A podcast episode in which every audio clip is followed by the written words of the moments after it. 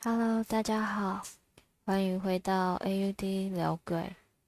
又有一段时间没跟大家分享故事了，大家都还平安吗？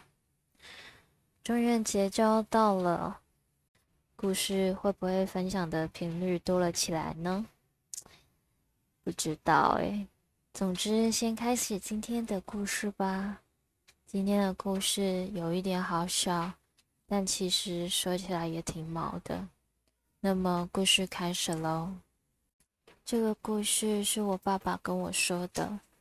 他跟我说，这是他一个原住民的朋友亲身经历的故事。我爸爸跟这位原住民叔叔会认识，完全是因为这位叔叔的妈妈他往生的关系，所以我爸爸来帮他办理后事。因为他是原住民的关系，所以我爸不免说就问了：“诶，那个阿勇啊，阿领导母迄是要用阿弥陀佛的，或者是讲要用阿门的迄种？”这位阿勇叔叔马上就回答说：“他要用阿弥陀佛的，原因呢？等等告诉大家。总之，他非常常去庙里求平安，家里面也有拜神明。”在帮他妈妈处理后事的过程中，有一次我爸爸好奇的跟他闲聊：“阿玲，原住民不是拢阿门的吗？阿是阿哪里也拜拜？”这位阿用叔叔才跟他讲了这么一个故事。年轻的时候，阿用叔叔去都市打拼，也不知道要先租好房子，或是请人家探听。在大太阳底下走了好久，就是找不到便宜的租屋处。那时候也没有网络，只能一个又一个的公告栏去看人家贴出来的公告。就在他站在某一个公告栏前的时候，一位阿伯叫住他：“哎，少年呢？你是不是要睡厝啊？”阿用叔叔才刚来都市，人相当的单纯。他说。呃，对啊，但是都找不到便宜的。阿伯就跟他说：“诶，阮家要有一间房间，无你来住啦，我收你水电的钱就好啊。”哇，天底下哪有那么好的事情？可是阿勇叔叔相信了，他当天晚上就带着仅有的行李搬进了阿伯的家。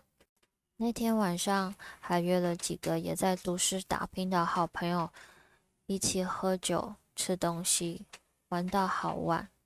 讲到这里，阿勇叔叔问我爸说：“诶，那你知道我发生什么事吗？”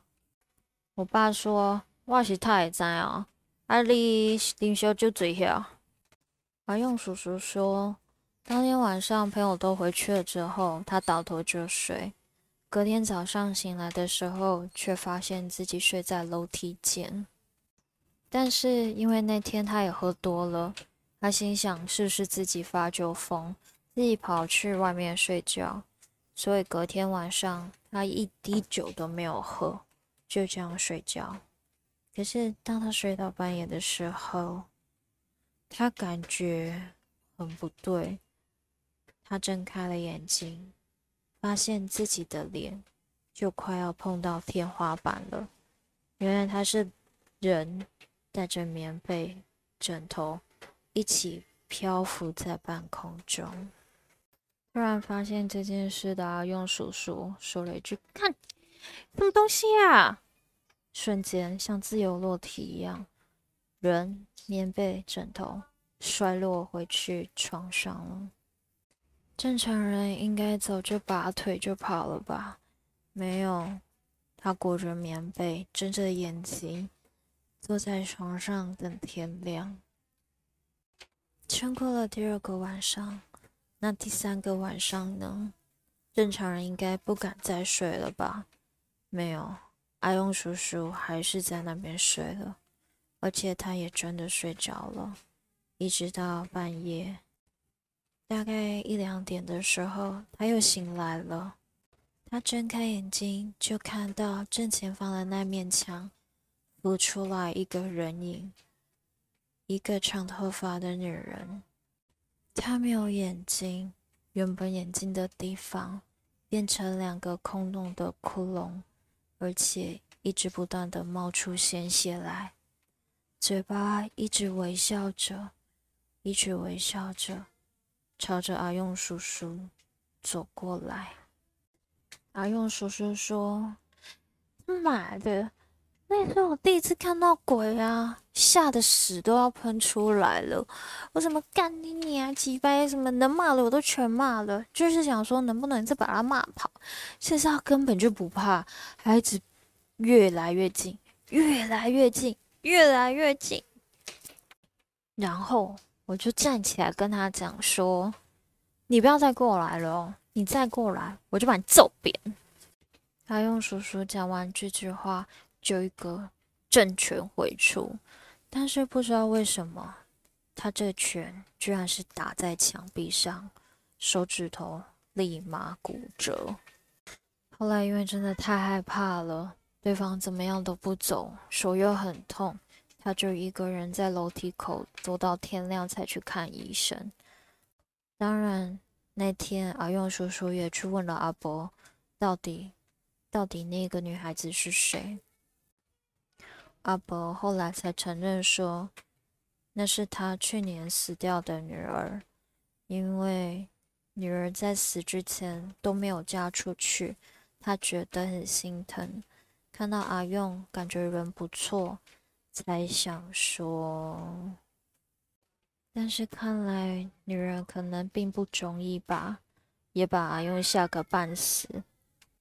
当天就马上收拾包裹回家的阿用，每天晚上都一直被那个女鬼纠缠着，每天都是一样的场景。阿用叔叔睁开了双眼，一个人影从墙上浮了出来，眼睛的两个窟窿啵啵啵的一直不断的冒着鲜血，嘴巴一直笑着。一直逼近他，一直逼近他，总是要碰到他的时候就惊醒了。阿用叔叔说，为了这个也去了好几次教堂，就是希望能够借由宗教的力量把他带走，可是却怎么样也没用。就这样过了好几个礼拜，有一个朋友真的看不过去。带他去公庙收金了之后，真的才好转，没有再梦见他。也因为这样，阿用叔叔就改信宗教了。听完这个故事，虽然心里毛毛的，但是好像有趣的成分更多了一些。大家觉得呢？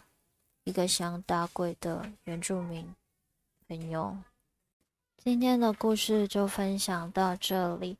如果还想要听更多的故事的话，请记得订阅 AUD 聊鬼哦。那么我们下次见，拜拜。